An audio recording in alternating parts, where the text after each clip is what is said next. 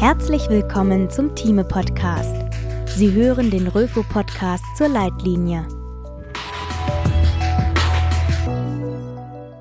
Konsensuspapier der ÖRG zum aktuellen Stellenwert der MSCTA in der Koronargefäßdiagnostik.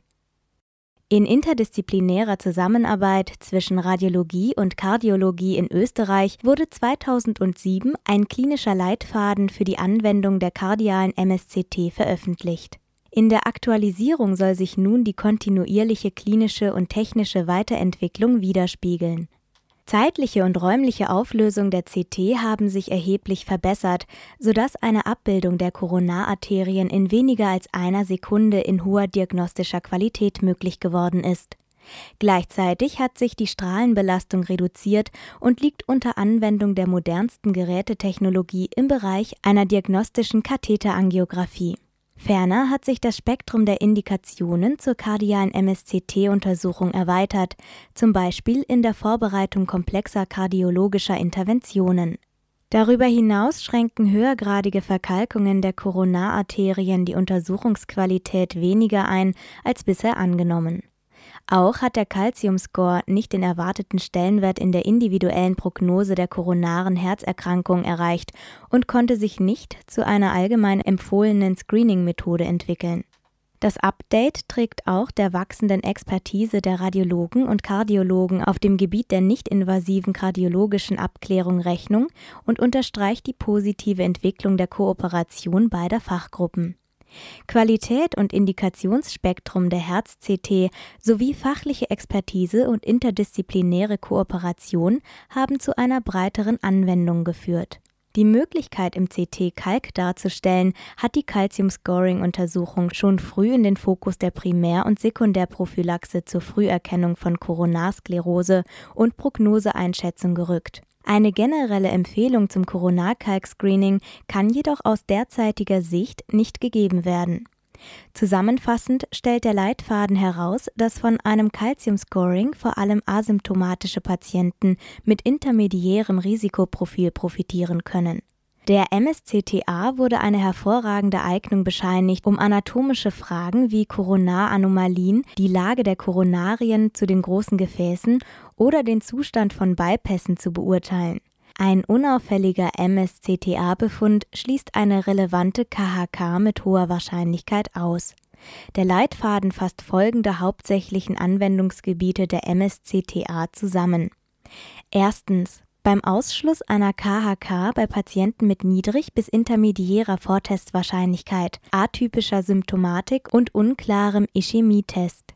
Zweitens. Als zusätzliche Informationsquelle bei Patienten mit bekannter KHK. Drittens. Weitere Anwendungsmöglichkeiten, Kontraindikationen und Strategien zur Strahlenexposition sind nach heutigem Stand dargestellt. Der aktualisierte Leitfaden trägt die derzeit sinnvollen Anwendungen der MSCT bei Patienten mit Verdacht auf oder bereits bekannter koronarer Herzkrankheit zusammen und wurde evidenzbasiert erstellt. Ergänzungen oder Korrekturen beruhen auf einem interdisziplinären Konsensus. Herzlich willkommen zum Thieme Podcast. Sie hören aus der Rubrik Brennpunkt den Röfo Podcast. MRT im frühen Stadium sinnvoll? Eine Studie zur rheumatoiden Arthritis aus den Archives of International Medicine im April 2011. Bei rheumatoider Arthritis brauchen Patienten mit hohem Risiko für einen schweren Verlauf früh eine aggressive Therapie. Optimale Ergebnisse bei geringem Kostenaufwand erfordern eine genaue Risikostratifizierung. Ob das Standardvorgehen durch eine MRT ergänzt werden sollte, haben Suter und Mitarbeiter nun untersucht. Die Autoren entwickelten ein Entscheidungsanalysemodell, das die Behandlungsergebnisse nach drei verschiedenen Vorgehensweisen zur Risikoeinschätzung verglich. Standardstratifizierung ohne MRT, Stratifizierung mit MRT und All-Treat-Strategie, bei der die Patienten ohne vorherige Testung die für Hochrisikopatienten vorgesehene aggressive Therapie erhielten. Die Daten für die hypothetische Patientenpopulation entnahmen sie aus bisher veröffentlichten Studien.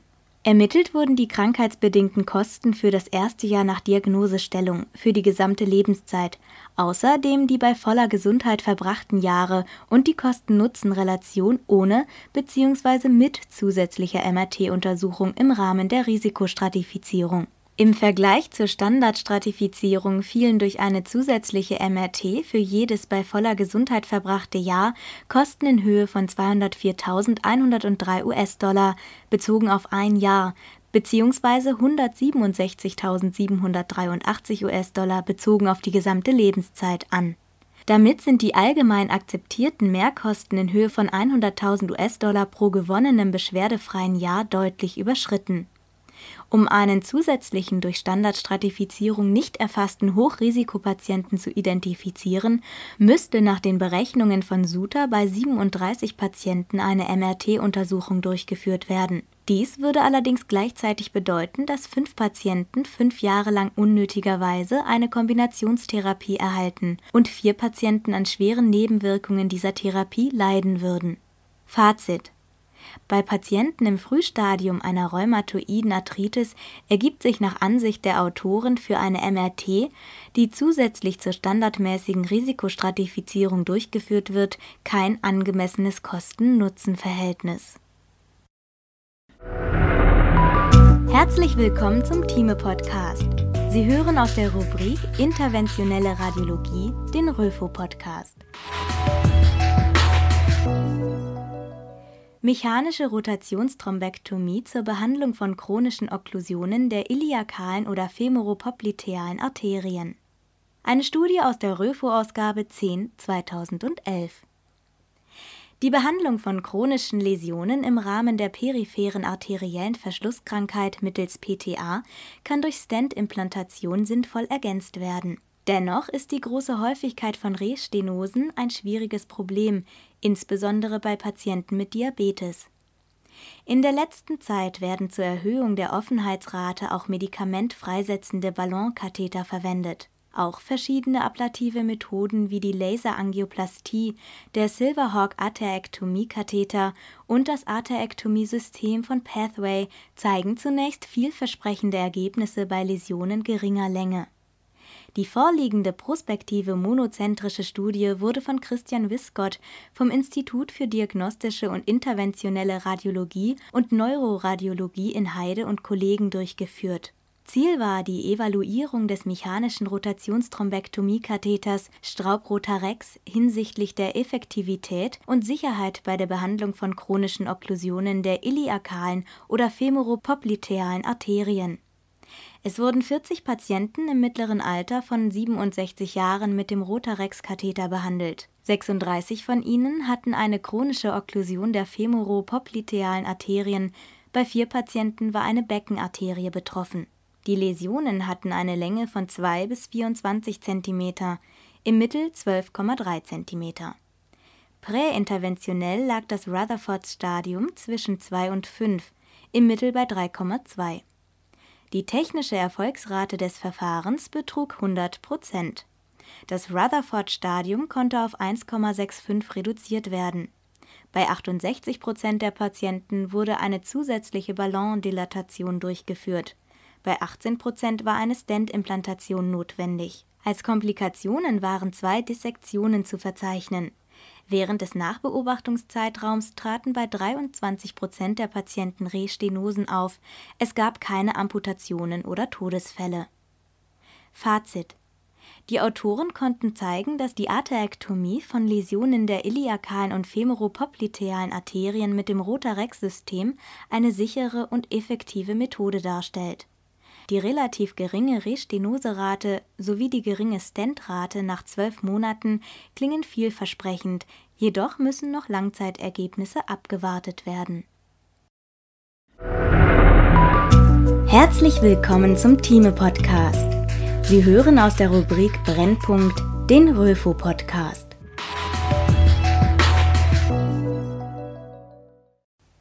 Wie häufig sind welche Zufallsbefunde? Eine Studie zur lumbalen MRT aus dem American Journal of Röntgenology im Mai 2011.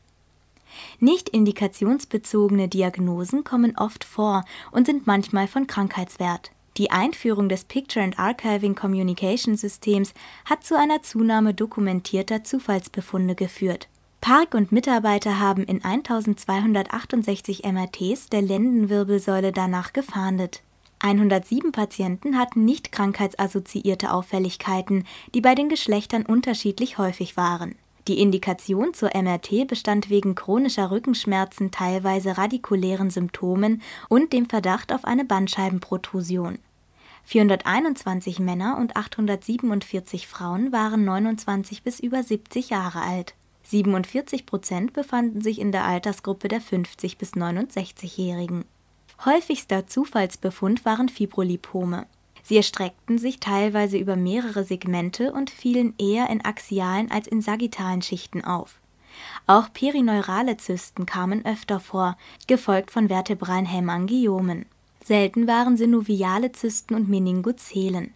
Die meisten Patienten hatten eine Nebendiagnose. Mit Ausnahme der Hämangiome kamen sie öfter bei Patienten unter 50 Jahren vor.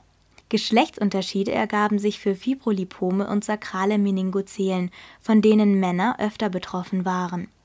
Die Häufigkeit der Zufallsbefunde entsprach insgesamt den aus der Literatur bekannten Daten. Für die einzelnen Diagnosen ergaben sich jedoch Unterschiede Hämangiome waren mit 1,5 Prozent seltener, als nach anderen Berichten anzunehmen war, und wiesen keine geschlechtsspezifische Häufung auf. Die Autoren führen dies darauf zurück, dass sie im Unterschied zu anderen Studien ausschließlich den LWS-Bereich untersucht hatten. Sie verweisen auf den gutartigen Charakter der Zufallsbefunde. Grundsätzlich sei aber eine Kompression benachbarter Strukturen möglich Sie beschreiben dies zum Beispiel für die perineuralen Tarlov-Zysten, die sich mit Liquor füllen und vergrößern könnten. Eine Kompression der lokalen Nervenfasern führe so eventuell zu Schmerzen, Schwäche und Gefühlsstörungen im betroffenen Segment. Jede gutartige Begleitdiagnose sei deshalb auf ihren Zusammenhang mit der MRT-Indikation und auf ihren eigenständigen Krankheitswert zu prüfen. Fazit jeder zwölfte Patient hatte Zufallsbefunde in der lumbalen MRT, wobei Fibrolipome am häufigsten waren. Die per se gutartigen Veränderungen sollten konsequent dokumentiert und archiviert werden, so die Autoren